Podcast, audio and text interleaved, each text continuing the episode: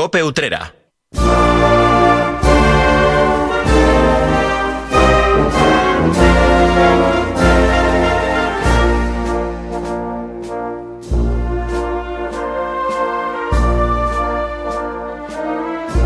Siguen escuchando la linterna cofrade. La noche del pasado lunes se presentaba el cartel anunciador del junio eucarístico. También se entregaban las pastas al exaltador eucarístico. Todo ello en un acto organizado por el Consejo de Hermandades.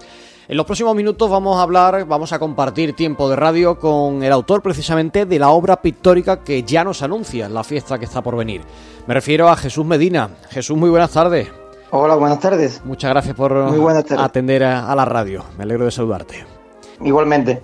Cuéntame, ¿qué tal está recibiendo la gente mm, esta obra, este cartel del, Junio Eucarístico? ¿Qué te transmiten tus conocidos, tus allegados, tus seguidores?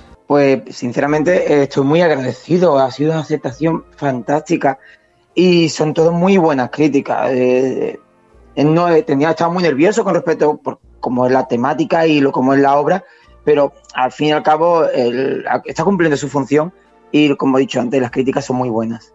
Mm, bueno, ¿y tú personalmente cómo te sientes? Una vez que ya ves cómo el cartel empieza a colgar de los escaparates, empieza a ser difundido, ¿cómo se siente un artista cuando ve cómo la gente recibe su, trabajo y cuando ya está después de muchas horas de trabajo eh, publicado y presentado? Pues por un lado alivio, porque eh, es verdad que me ha supuesto muchísimo sacrificio tanto en, en horas como, como también mentalmente y ya alivio primero del trabajo terminado. Eso por una parte y segundo, eh, y, claramente la satisfacción del trabajo eh, terminado. Y ya después, eh, la acogida que he tenido. por un lado también tristeza, porque yo se lo comenté en el consejo cuando lo entregué, me dio muchísima, muchísima pena entregarlo, porque yo ese cartel ha vivido conmigo prácticamente en mi casa desde que desde el planteamiento que tuve allá por el mes de, de noviembre, de la idea inicial, hasta lo que, hasta cómo ha terminado eh, él ha convivido conmigo incluso muchas veces cuando terminaba eh, lo guardaba en mi propio dormitorio y yo dormía con ese cartel prácticamente. Entonces, entre la satisfacción del trabajo y del deber cumplido y la tristeza porque esa obra que era mía ya pertenece al pueblo de Utrera. Tú eres Jesús, ahora que hablas de compartir carteles del tiempo que se bueno que esperan eh, desde que se termina hasta que se presenta. Tú eres de los que Mm, retoca el trabajo hasta el último momento, una vez que ya está terminado ya lo dejas definitivamente como está y no, le das ninguna pincelada más. Yo cuando, cuando lo termino, porque yo soy un maniático de decir tengo que terminarlo en tal fecha, porque siempre intento cerrar los trabajos medianamente importantes o importantes, lo cierro en una fecha para mí simbólica. Entonces, cuando cierro, se cierra definitivamente. Y lo que hago para no verlo, porque como lo vea, lo modifico, lo tapo. Y, lo, y se lleva tapado hasta la entrega. Entonces así no lo veo y no modifico nada. El problema es que, por ejemplo, yo estaba ayer, el lunes, que diga, en la presentación y miraba, esto lo podría haber mejorado, esto... Pero lo que, procuro cuando yo termino es cerrarlo definitivamente. Porque si no es que es un ciclo, es, un, es una rueda, estaría dando vueltas no, no para, no para. Oye, eso que dices de cerrar los, las obras, los trabajos en unas fechas concretas, simbólicas, especiales, cuéntame eso de qué va. Eh, yo básicamente cuando se me plantea una obra, me gusta encajar una horquilla de tiempo. Es algo como casi cabalístico. Entonces ya se dio en carteles como que hice la Trinidad de la Trinidad en 2022, como hice para Trebuján este año, en el caso de Junio Eucarístico, incluso el que tengo para próxima, próximos días, que es el de Jerez de la Frontera, para la Divina Pastora San Dionisio. Me gusta acabar una fecha que sea importante para mí por devociones y lo mezclo mucho con los con mis devociones más o menos particulares. Es decir, el cartel de Junio Eucarístico está centrado entre dos de mis devociones más importantes, que son los patronos de Utrera. Yo lo empecé, el primer trazo de lápiz fue el 28 de febrero, que es la festividad del patrón, el Cristo de Santiago.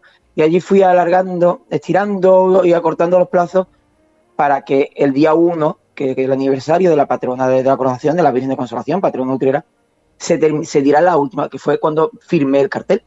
Si el cartel lo firmé el día 1 de mayo y lo di por concluido y así hago con todo. María Auxiliadora, eh, María del 24 terminé, cerré el cartel de Jerez y de Utrera para el día 28 de febrero, etcétera, etcétera. Es una manía que tengo, me gusta incluirlo como si digamos que eh, el cartel va protegido por esas devociones particulares, por esa, por esa magia numérica y esas devociones particulares. Al final son fechas que vas a recordar, porque ya recuerdas cuándo empezaste y cuándo terminaste, por ejemplo, este cartel del junio eucarístico, ¿no? Son, no sé en qué día empecé. Recuerdo el, momento aproximado, pero ya le has puesto fecha concreta de día en el que empezaste y en el que terminaste, con lo cual al final de cada obra recuerdas cuándo fue eh, su nacimiento y su, y su finalización.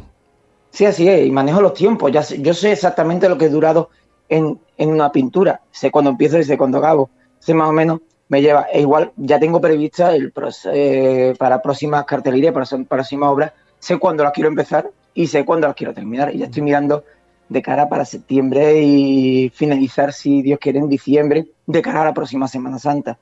Porque ya tengo yo mi fecha. Eso, eso también me limita mucho, porque esto prácticamente es una manía que me hace encuadrarlo todo y clasificarlo todo, que eso también es un problema que yo tengo que ser muy organizado.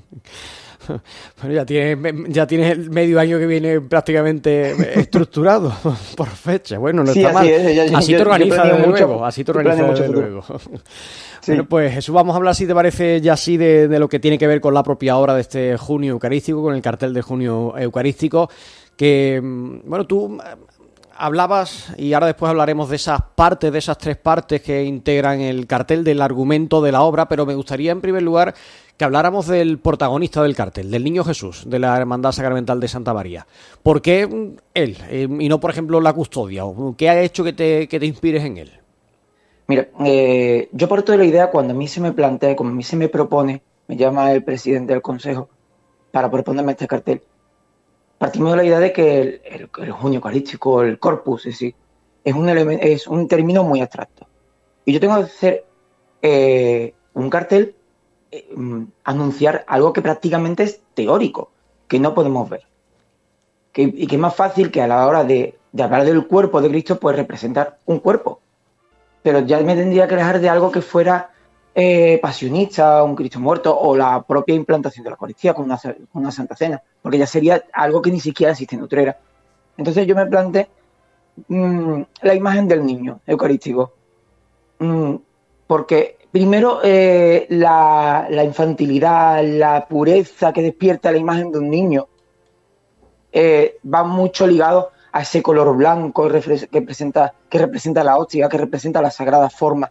Entonces, y, fui tirando de, ese hilo. Por eso el niño también se muestra con, con tonos claros, vestido de rey y representa, representar un cuerpo. Esa es la idea del cuerpo. Y quería alejarme sobre todo de ya muy repetido temas de o bien la procesión eucarística, o bien de uva, o bien de espigas que yo precisamente este año he pintado muchísimas uvas. que al final, como tú dices, la presencia del, cuerpo humano es lo que más eh, se, aproxima al, final al espectador porque estamos acostumbrados a eso, la interrelación con el resto de seres humanos, que es algo más cercano que ver una custodia o una sala forma, ¿no? Claro, porque también tenemos una época que estamos pendientes más de la inmediatez. Entonces, yo necesito algo que sea claro y conciso si es el cuerpo de cuerpo Cristo, pues yo tengo que, mostrar y representar el cuerpo de Cristo.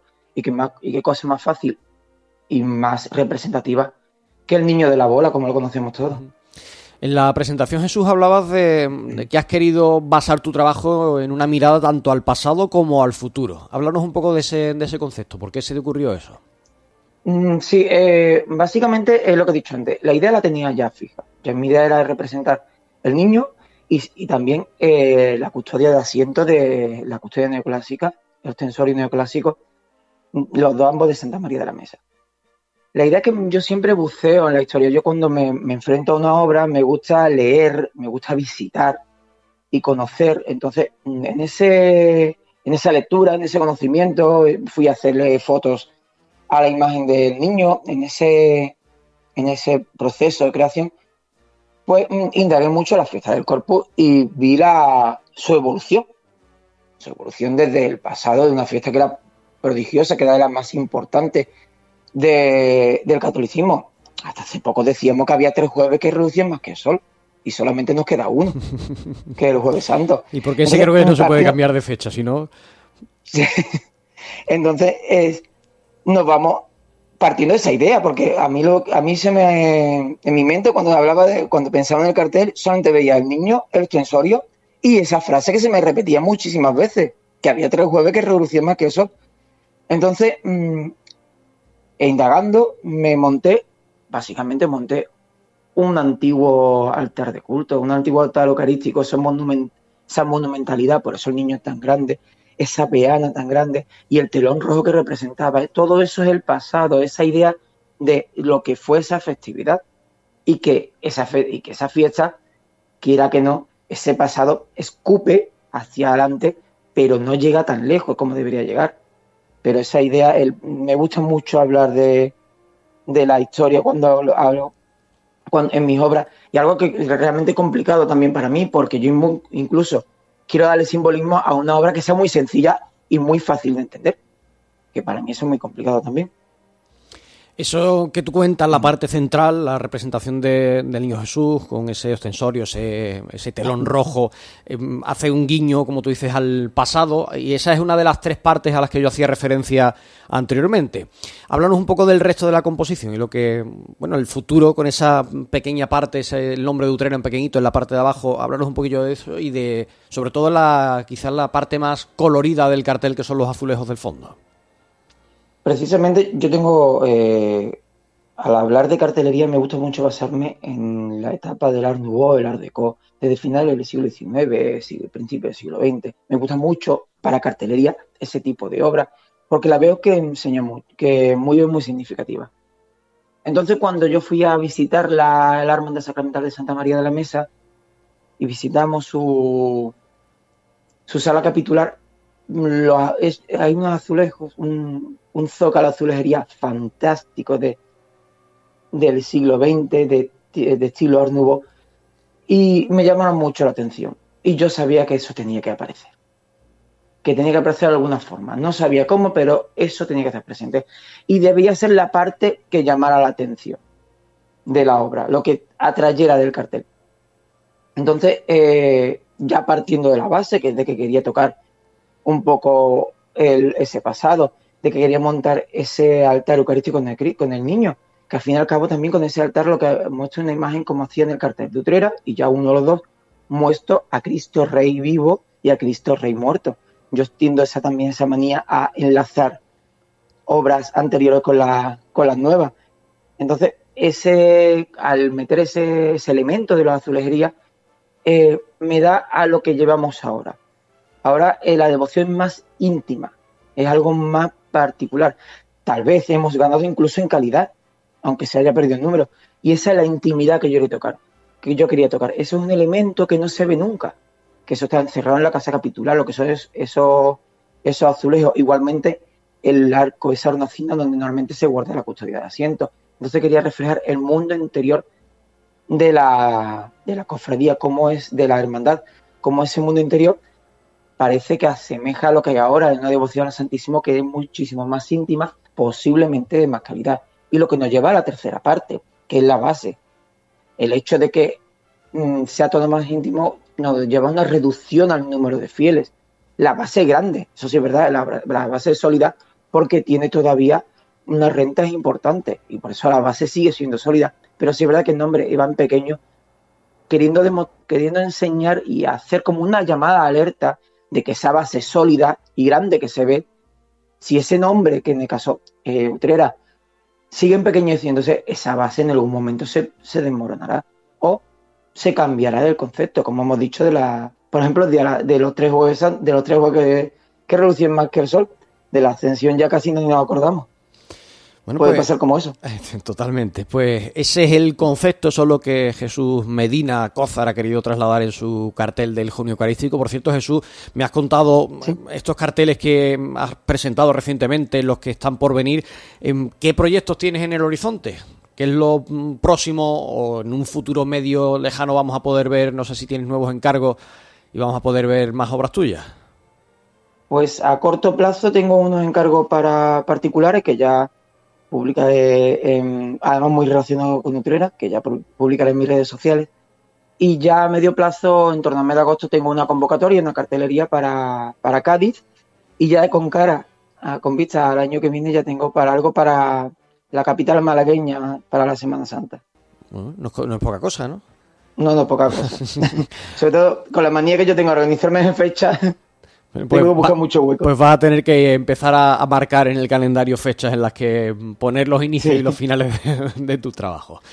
Siempre Jesús. la encuentro. Si no, la, la he coincidir porque mis devociones son muy repetitivas. Entonces tampoco. Ya he repetido dos veces el patrón de y lo repetiré todas las veces que haga falta. Bueno, pues eso, eso está bien. Jesús Medina, autor del cartel del Junio Eucarístico. Yo te agradezco que hayas estado con nosotros este ratito. Enhorabuena por el trabajo y que esa obra nos ayude a, adentrarnos, a enfocarnos en lo que está por venir en cuestión de unos días. Muchísimas gracias a ti y por esta entrevista. Me alegra que se haya recibido la obra con tanto, con tanto entusiasmo, entusiasmo y que haya tenido ese recibimiento y esperemos que disfrutemos de una grande jornada de la festividad del Corpus Christi. Esperemos que así sea. Muchas gracias, Jesús. Muchísimas gracias. Cope Utrera.